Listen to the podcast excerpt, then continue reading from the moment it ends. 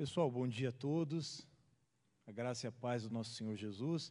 Quero só apresentar o, esse grande homem de Deus, o professor Willy Baldo, lá da Fabapar. Ele que vai conduzir a nossa escola bíblica.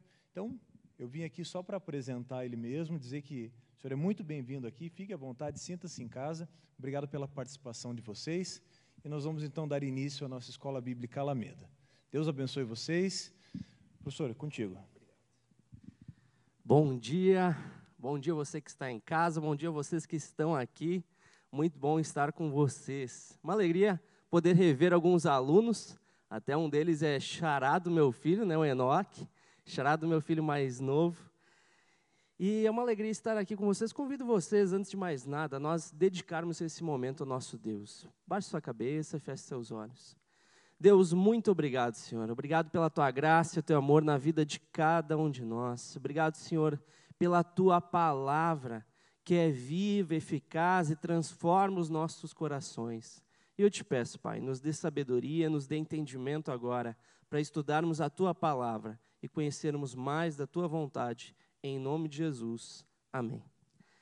Meus irmãos, fui convidado hoje para dar uma EBD um pouco diferente.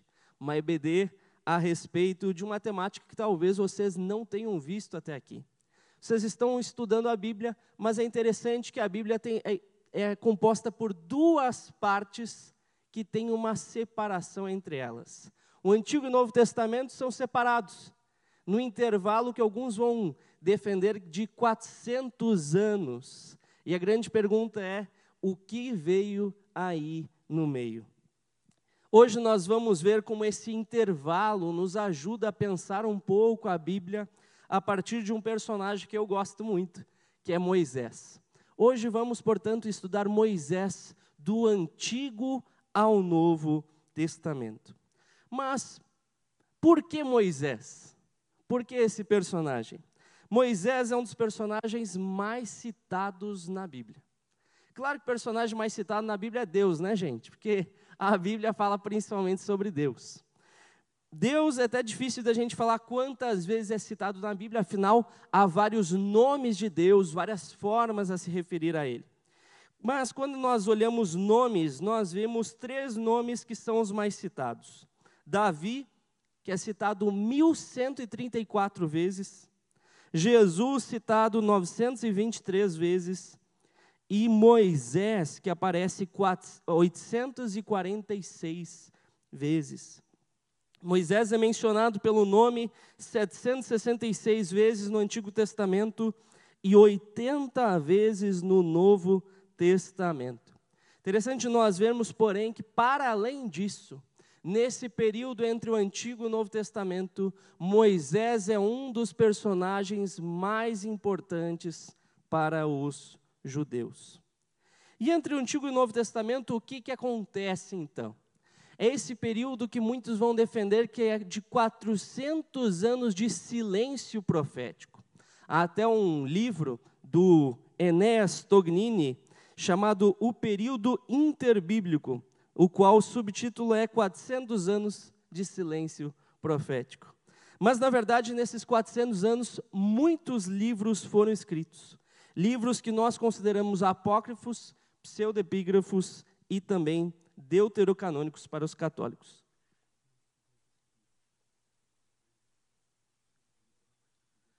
Ah, tranquilo. Só pediram para eu avisar para passar os slides. Pode passar mais um, então, desculpe. A outra ainda. Aí. Interessante a gente pensar que nesse contexto interbíblico há várias tradições que vão sendo feitas, profecias. Claro, nós não acreditamos nessas profecias, não fazem parte do nosso cânon, mas há profecias que são declaradas e também interpretações de textos bíblicos. Nesse contexto, a gente pode passar mais um. Nós vemos que muitas vezes essas tradições intertestamentárias influenciam ideias que são mantidas por séculos. Pode passar mais um? Um grande exemplo nesse sentido é o livro de 2 Macabeus. Alguém aqui já ouviu falar do livro de 2 Macabeus? Professor, esse negócio é de católico. Veja, antes de ser católico, era um livro dos judeus. Um livro escrito em grego que conta uma história, a história da revolta dos macabeus. Mas por que é interessante a gente pensar? Porque é um dos únicos livros que conta essa história. Outro livro é o de Primeira Macabeus. Claro, né, professor? Primeira e segunda parte. Na verdade, não. Primeira Macabeus conta a história da revolta dos Macabeus e Segunda Macabeus também. Duas histórias paralelas que contam o mesmo evento de perspectivas diferentes. Por que, que segundo Macabeus é importante? Porque ele dá uma interpretação teológica que é mantida depois. Uma, inclusive, é mantida hoje pelos católicos. O, a, o famoso, a famosa ideia de se fazer coisas pelos mortos. Vocês já, pararam, já pararam para pensar de onde os católicos tiraram isso? De que é possível nós fazermos algo em prol dos mortos? Vem lá de 2 Macabeus. Lá no livro de 2 Macabeus, há a história de Judas Macabeu, líder do, do exército dos judeus, que faz, oferece um sacrifício em prol dos seus soldados que morreram. Nós não cremos que isso é certo. Os católicos creem. E olhe da onde vem esta ideia. Lá de trás, de antes do Novo Testamento. Muitas ideias que são construídas nesse contexto são, portanto, mantidas. Algumas como ideias teológicas, outras ideias são mantidas até como imagens. Vamos pegar um exemplo, pode passar mais um. Olha essa imagem. O que, que tem de diferente na cabeça desse Moisés? O que, que vocês reparam ali, gente? Dois chifres, pode passar mais um. Resposta: chifres na cabeça de Moisés. É estranho, não é? Eu acho bem estranho. Olha quantas imagens de Moisés, obrigado, de Moisés chifrudo. Aí nós vemos um exemplo. Opa.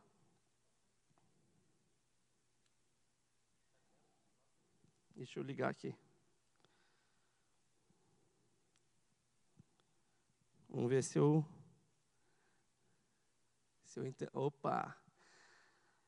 Olha só o exemplo. Essa imagem, por exemplo, é uma imagem medieval, aquela outra uma escultura até posterior. Veja, na Idade Média era muito comum representar Moisés com chifres. Muito comum mesmo. A gente estranha. Se eu não avisasse que é Moisés, talvez vocês olhassem essa imagem e achassem que fosse algum demônio, diabo, alguma coisa do tipo, né? Por que Moisés com chifres? Qual a razão dessas representações de Moisés? Veja, são representações que chegam a formar uma verdadeira tradição do Moisés chifrudo. Uma tradição. De onde vem isso? De uma interpretação de um texto bíblico. Qual texto? Texto de Êxodo 34, 29 a 30. A gente vai ler ele na Almeida Revista Atualizada. Diz assim o texto, olha só. Quando desceu Moisés do monte Sinai, tendo nas mãos as duas tábuas do testemunho, sim, quando desceu do monte, não sabia Moisés que a pele do seu rosto resplandecia, depois de haver Deus falado com ele. Olhando Arão e todos os filhos de Israel para Moisés, eis que resplandecia a pele do seu rosto, e temeram chegar-se a ele. Professor, cadê o chifre na história, né? Você falou que tinha chifre. Não estou vendo o chifre no texto. O chifre está escondido atrás da tradução, gente. Se a gente olhar ali, a, a palavra resplandecia. Ali está a possibilidade do chifre. Por quê?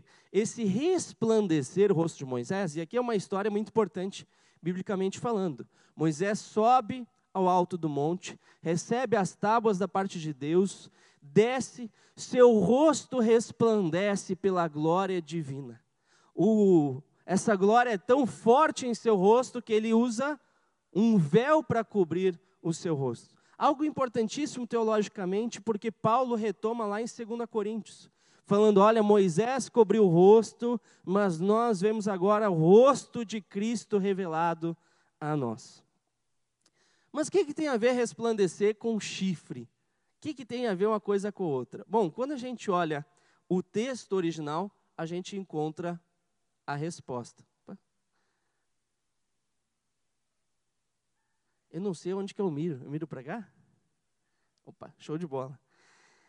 Quando a gente olha o texto original, a gente vê que há uma palavrinha ali em hebraico. Uma palavrinha que é karan. Karan provém de keren.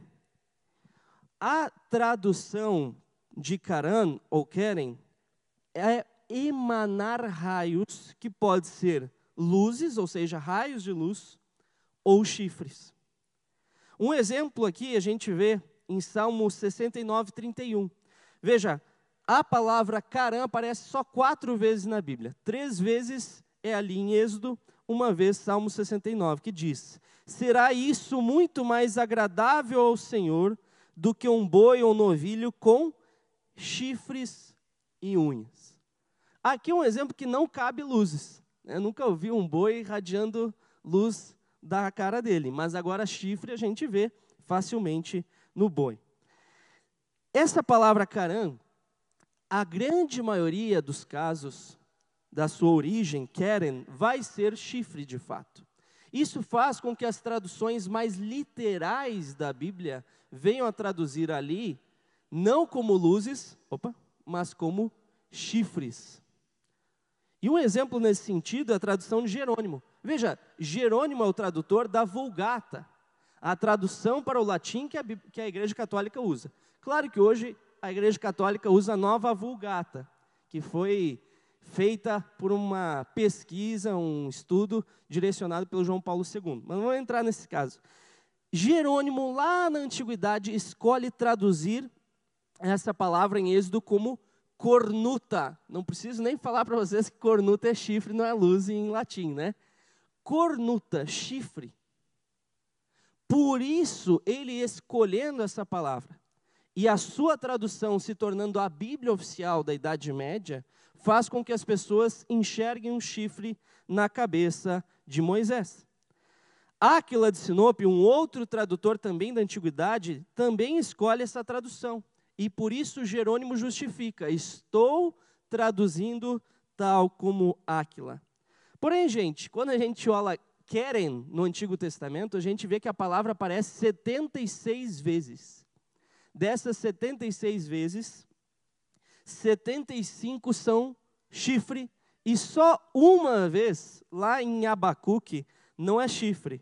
Olha só o que diz Abacuque 3,4 diz: O seu resplendor é como a luz, raios brilham da sua mão, e ali está velado o seu poder. Aqui a gente vê que realmente não é chifre, é luz.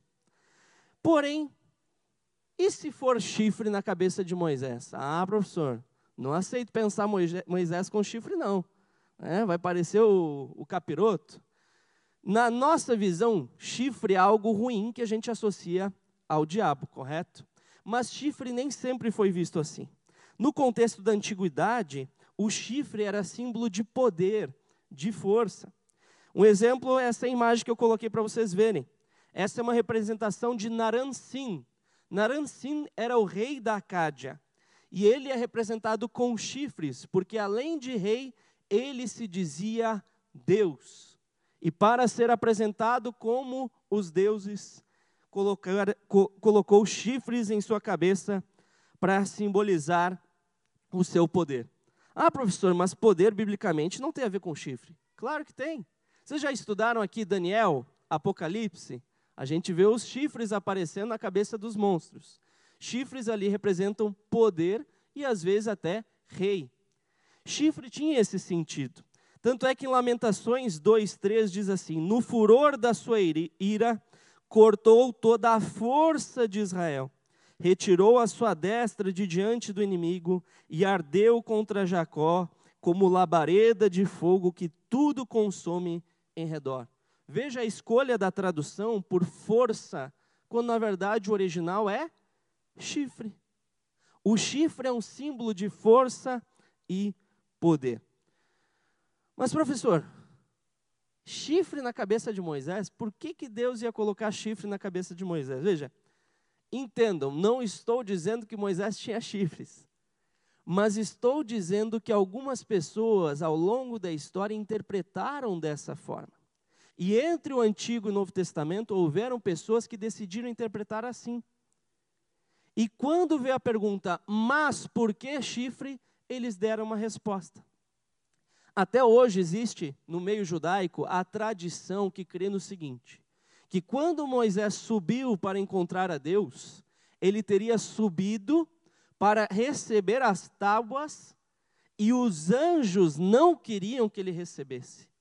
Os anjos questionam a Deus, mas Deus, a humanidade não é digna. E segundo uma tradição judaica, os anjos teriam lutado contra Moisés. Assim se constrói uma tradição, uma interpretação judaica chamada de Midrash. Midrash é uma interpretação bíblica judaica é tanto a interpretação bíblica como um método de interpretação e o conjunto de interpretações. Através de perguntas ao texto, os judeus buscam responder o que está oculto e até pensar o esse. Quer ver um exemplo? O Midrash. Há um Midrash sobre a Akedah. A Akedah é o sacrifício de Isaac. Vocês já se perguntaram, e se Abraão tivesse realmente matado Isaac? O que, que teria acontecido? Vocês já se perguntaram isso? A resposta está lá em Hebreus. Se tivesse acontecido, Deus teria ressuscitado. E o texto de Hebreus, inclusive, diz assim: como figuradamente, ou em grego, en parábola, como em parábola, como numa história, como no Midrash, realmente aconteceu. Então é muito possível que os textos do Novo Testamento ao interpretar o antigo, lessem a partir de midrashes, de interpretações, de traduções. E o midrash foi traduzido para o inglês, foi encontrado em fragmentos, nos faz pensar nesses chifres da cabeça de Moisés.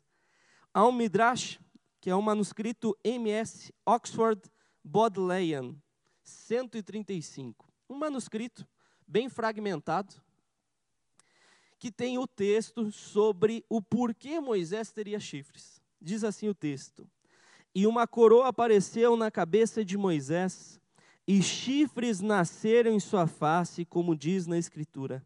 E Moisés não sabia que a pele de seu rosto tinha chifres. E o santo, abençoado seja ele, sentou em, um, em seu trono e se alegrou grandemente, como o cordeiro estava ferindo o leão e então Moisés começou a feri-los como um boi lutador. Olha que curioso, gente. Como o fato de uma palavrinha poder ser traduzida de uma forma diferente gera toda uma história. Então, eu particularmente, se perguntasse, professor, o que você crê? Eu creio que era luzes no rosto de Moisés. Mas pela possibilidade de se traduzir como chifre, há uma tradição que coloca Moisés com chifres lutando igual um boi contra anjos no céu. Olha como as interpretações bíblicas levam a caminhos diferentes. Mas luta contra anjos, sim, existe uma tradição judaica que defende isso. Há inclusive um piut aramaico que diz: E eu, Deus, fixei luzes ou chifres de glória em sua cabeça, para que se um anjo apareça, você, Moisés, possa combater contra ele.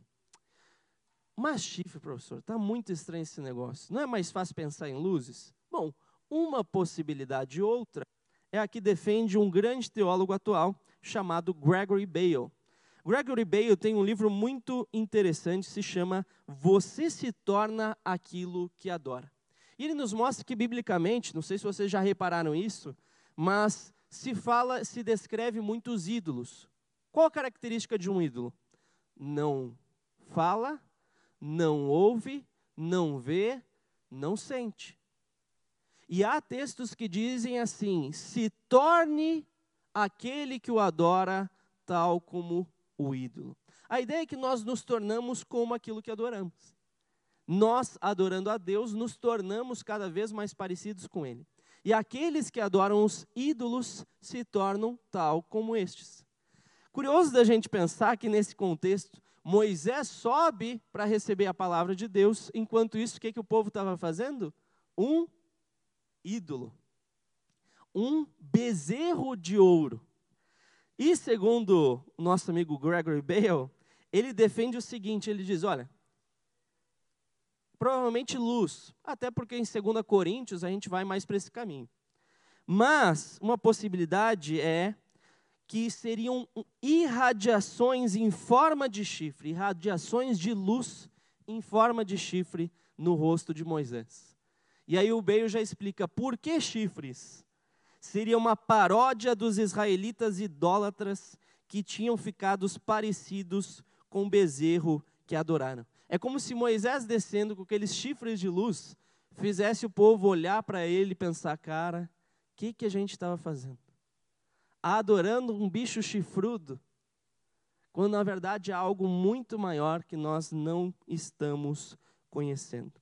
Por isso, para além da tradição do Moisés chifrudo, surge também, inclusive, a tradição do Moisés com os chifres de luz, com esses raios de luz emanando da sua cabeça, como foi apresentado em várias e várias representações ao longo da história.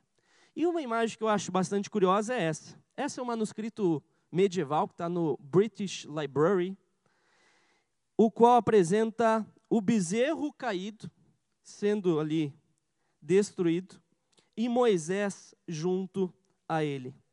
Moisés com dois chifres, mas olha que curioso.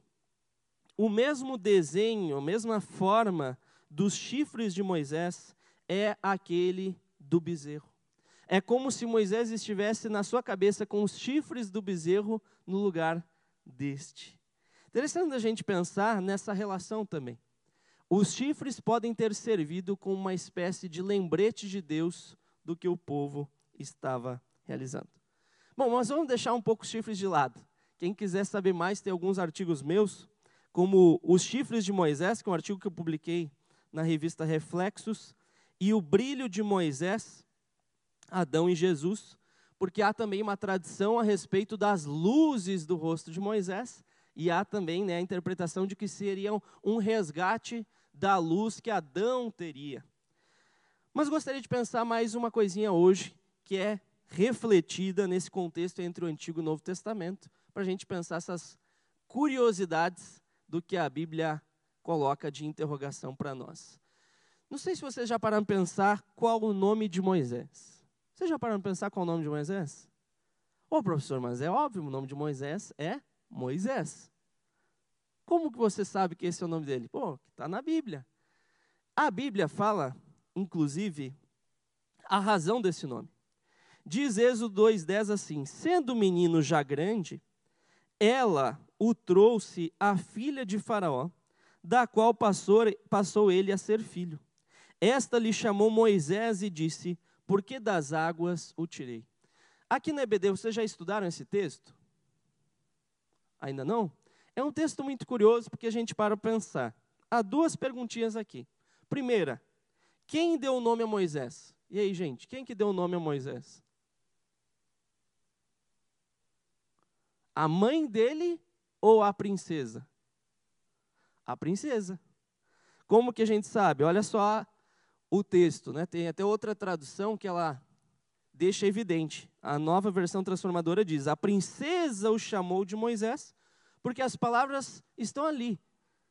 Eu o tirei da água, ou das águas eu o tirei. Quem tirou ele da água foi a princesa. Então foi a princesa que deu o um nome. Segunda pergunta: qual o significado do nome de Moisés? Bom, professor, está ali, né? Das águas o tirei. Mas o que será que é o significado desse nome. A interpretação mais recorrente diz que o nome de Moisés, Moshe, em hebraico, pode ser derivado do verbo hebraico machá, que é um verbo com as mesmas palavras, mesmas consoantes, mesmas letras, né, mesmas consoantes. Machá significa tirar. Portanto, porque da água o tirei. Já que eu tirei, Moshe, porque eu machar ele, né? Mas vem aí uma perguntinha para a gente pensar. Por que ela, sendo uma princesa do Egito, escolheria um nome hebreu para o seu filho? Faz sentido isso? Vamos parar a pensar. Talvez tenha uma resposta aí para a gente pensar. Há três coisinhas que a gente precisa pensar a respeito disso. A primeira, quem indicou foi o famoso psicanalista Sigmund Freud. no seu livro O Homem Moisés e a Religião Monoteísta. Veja, não é um livro que eu incentivo. O Freud era um ótimo psicólogo. Agora, quando ele se metia em religião, história, antropologia, ele era bem, bem fraquinho. Só que ele diz algo que é interessante. Ele diz: seria absurdo atribuir a uma princesa egípcia conhecimento de etimologia hebraica. Veja, para a mulher escolher um nome, ah, vou dar o nome Moshe porque eu tirei, o tirar é machá. Veja, a gente está esperando muito de uma princesa egípcia. Porque provavelmente ela não sabia hebraico. Por que, que ela provavelmente não sabia hebraico? Por que, que ela ia saber a língua dos escravos? Vocês já viram um senhor de escravos que aprende a língua desses ao invés de ser o contrário? É o escravo que tem que aprender a língua do senhor. Terceiro lugar, era costume que os príncipes egípcios recebessem um nome associado a algum deus. Então vem a pergunta: será que Moisés é o nome de fato dele? Há uma teoria que é apresentada inclusive pelo professor Antônio Renato Gusto no seu livro Pentateuco, no qual o nome de Moisés seria uma parte de um nome. Quando nós olhamos alguns nomes de príncipes egípcios, opa, Pode passar mais um? A gente vê que há um detalhe. Nome de Ramsés, por exemplo, ou Tutemoses, são dois faraós egípcios. Ou melhor, vários, na verdade, porque teve o Ramsés I, segundo, terceiro e assim por diante. Ramsés, o que, que significa?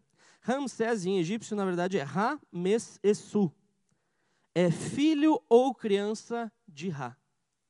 Tutemoses, que é uma tradução, na verdade é Tot Mes-Essu. Filho ou criança de Tot. E há ali os hieróglifos correspondentes. Portanto, esse Mes-Essu, ou Missé, seria filho de. É bem possível que o nome Moisés não fosse hebraico, mas fosse um nome egípcio. E entre o Antigo e o Novo Testamento havia essa teoria. Dois autores judeus desse contexto, Flávio Joséfo e Filo de Alexandria, defendem que Moisés era um nome egípcio. Tento até dizer que é por causa da palavra água, porque da água o tirei. Água no antigo egípcio era mu, então, Moshe viria de Mu, que é água. Mas, igual os estudiosos dizem, ué, Mu e Moshe está bem diferente, não é tão próximo assim. O mais provável, quando a gente olha, é que talvez fosse realmente o nome incompleto. Talvez o nome dele fosse algo como Rap Moshe. Rap Moshe que seria filho de Rap, criança de Rap. Por que Rap? Porque das águas o tirei. Rap era o deus egípcio das águas do Nilo. Se for o caso, faria muito sentido ele mudar o seu nome, tirando o nome do Deus e deixando só aquilo que não tem problema. Outra possibilidade, agora, se esse era realmente o nome egípcio, vamos pensar, vamos supor, junto com eles, se Moisés é um nome egípcio, será que ele não tinha um nome hebraico também? Olha o caminho que a gente está fazendo. Vamos supondo as coisas. Se era um nome egípcio, ele não podia ter um nome hebraico? Porque se a gente parar para lembrar, Daniel, Daniel é um nome hebraico, mas ele também era chamado de Beltesazar, no contexto da corte babilônica. Assim como Hananias, que era Sadraque, Misael, Mesaque, Azarias era Abdinego, Radassa, ficou famosa como Esther, um segundo nome. Então há muitos personagens bíblicos que têm dois nomes, por estarem numa cultura dupla. No próprio Egito, há o caso de José. José vai para o Egito e lá é chamado de Safenat Paneia. Há uma discussão grande do que seria esse Safenat Paneia. Um autor, George Steindorf, defendeu que seria Deus vive e fala. E até se a gente para pensar, Paulo talvez também tivesse um nome duplo, ou até triplo. Shaul, ou Saulo, como a gente chama, que era o nome hebraico. Paulus, nome romano, e Paulos, que era o nome grego. Ah, professor, mas foi, foi Jesus que mudou o nome dele de Saulo para Paulo. Aonde está isso na Bíblia, gente? Isso é tradição nossa, gente que supõe. Né? Deus mudou o nome de Abraão, de Jacó, a gente já. Ah, não, Paulo também. A gente pressupõe, não está no texto bíblico. Do nada em Atos está chamando ele de Saulo, passa a chamar de Paulo. Bem possível que fosse um nome duplo. Aqui, e Moisés, será que não tinha um nome duplo? Possível da gente pensar. Quando a gente considera alguns fatos, se torna ainda mais possível. Veja, o texto bíblico diz que o bebê Moisés fica três meses com seus pais antes de ser colocado no Nilo. Há o costume judaico, e já nesse tempo havia esse costume, de batizar, dar o nome escolhido para o filho após o, a circuncisão. Quando que é feita a circuncisão? No oitavo dia. Então é muito possível que ele tivesse um nome. Afinal, ele também fica na casa de sua mãe até ser grande, diz o texto, ou seja, ser desmamado. E segundo uma tradição que está no livro de Jubileus, seu pai teria inclusive ensinado ele a escrever até ele ter três semanas, 21 anos. Ele teria sido educado para saber, inclusive, a língua hebraica. Mas há nesse Antigo e Novo Testamento, nesse intervalo, um texto que fala o nome hebraico de Moisés. Claro, não estou dizendo que é esse o nome, mas é a suposição que fizeram. Um texto chamado Visão de Arrão. Um texto sobre o pai de Moisés. E aonde que está esse texto? Esse texto foi descoberto nos, no Mar Morto. Vocês já ouviram? Quem aqui já ouviu falar dos manuscritos do Mar Morto? Alguns já ouviram? Os manuscritos do Mar Morto é um, um conjunto de manuscritos encontrado em, encontrados em cavernas junto ao Mar Morto. Alguns manuscritos são antes de Jesus Cristo. E um desses manuscritos é o 4Q 543 a 547, alguns, alguns fragmentos, o qual conta a visão de Anrão. Anrão, pai de Moisés, teria em determinado momento dito para Arão, seu filho: Chame por mim meu filho, Malachia, Malachia, seu irmão da casa do faraó.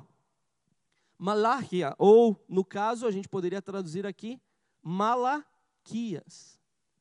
Malaquias é um nome que significa mensageiro, Malach, de Deus, Yah ou Yahvé.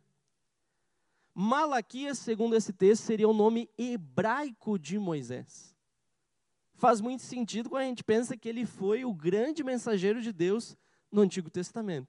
Se tem alguém que merece o nome Malaquias, é esse cara. Né? Os nomes têm significado. Não sei cadê o, o irmão Enoque, mas meu filho escolheu o nome Enoque porque tem um significado. Enoque significa consagrado.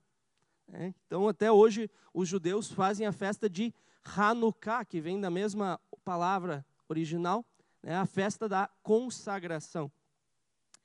Malachiahu, seria Malaquias, nome hebraico de Moisés. E de fato, entre o Antigo e o Novo Testamento, muitos defenderam que Moisés teria então esse nome. Um caso foi Pseudofilo, alguém fingindo ser filho de Alexandria no primeiro século, que defendeu que o nome de Moisés seria Melquiel. E diz assim: E sua mãe o chamou Melquiel. E a criança foi criada e se tornou glorioso acima de todos os homens, e através dele Deus libertou os filhos de Israel, como foi dito. O que, que significa Melquiel? Malaquias é mensageiro de Deus, Melquiel vem de Melech, mais El, que é Deus. Deus é rei ou Deus é meu rei. Também é interessante a gente pensar que Malaquias e Melquiel são dois nomes bem parecidos.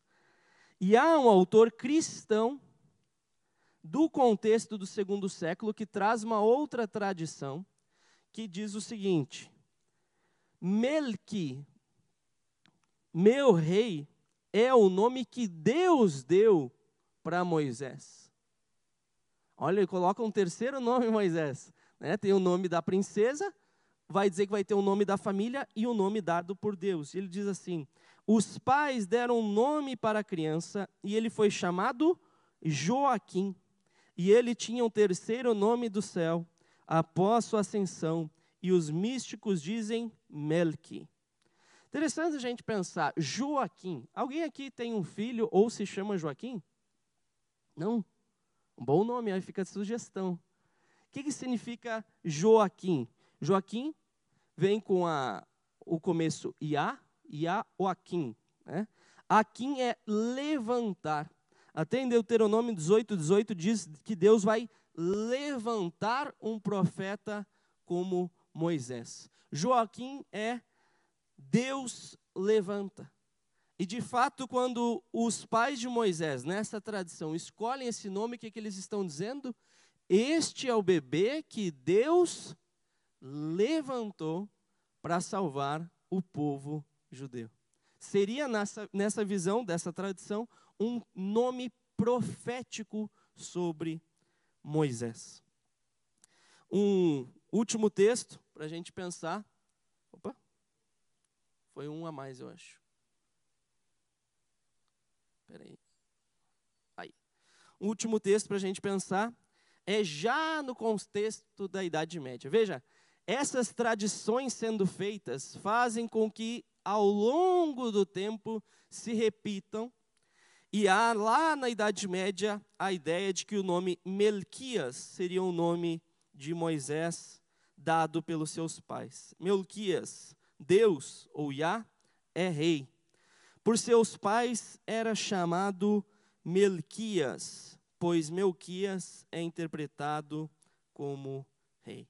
Veja que curioso então de nós pensarmos. Entre o Antigo e o Novo Testamento, as pessoas não ficaram em silêncio. Elas leram os textos bíblicos e deram as suas interpretações. Professor, quer dizer que foram interpretações corretas?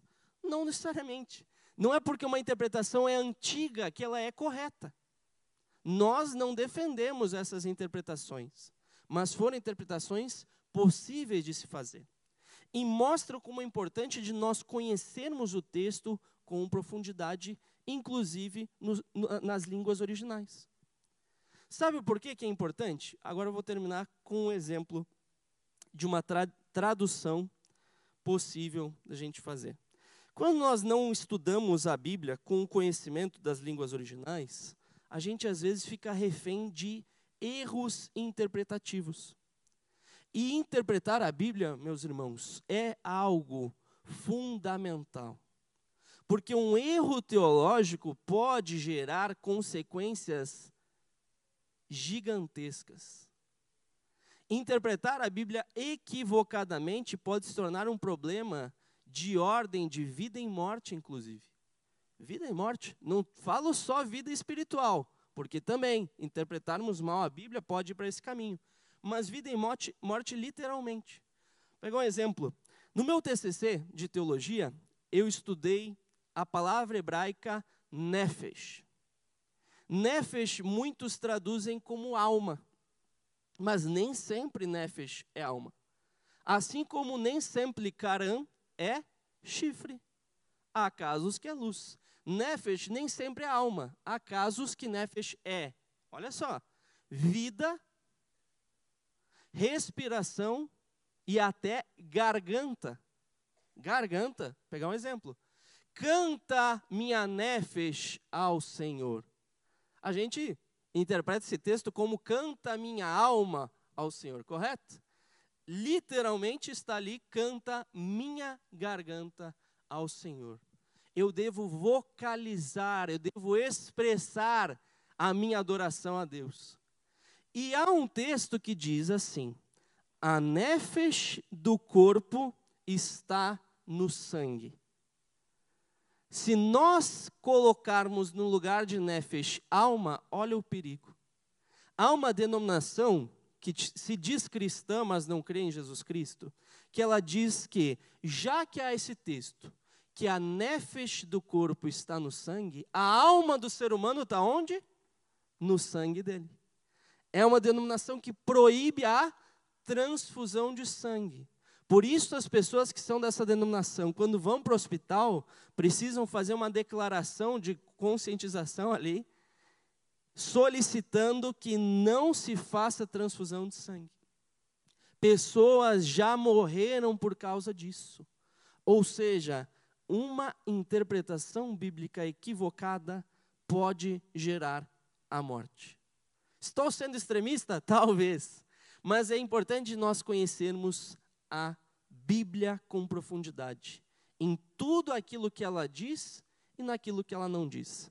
Podemos supor, pensar os EC da Bíblia? Com certeza.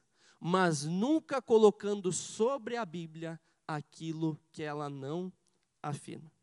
Amém, meus irmãos? Espero que vocês tenham aproveitado essa breve aulinha aqui. Espero que tenha provocado a curiosidade de vocês. Se quiserem saber mais sobre esses temas, eu fico à disposição. Que Deus abençoe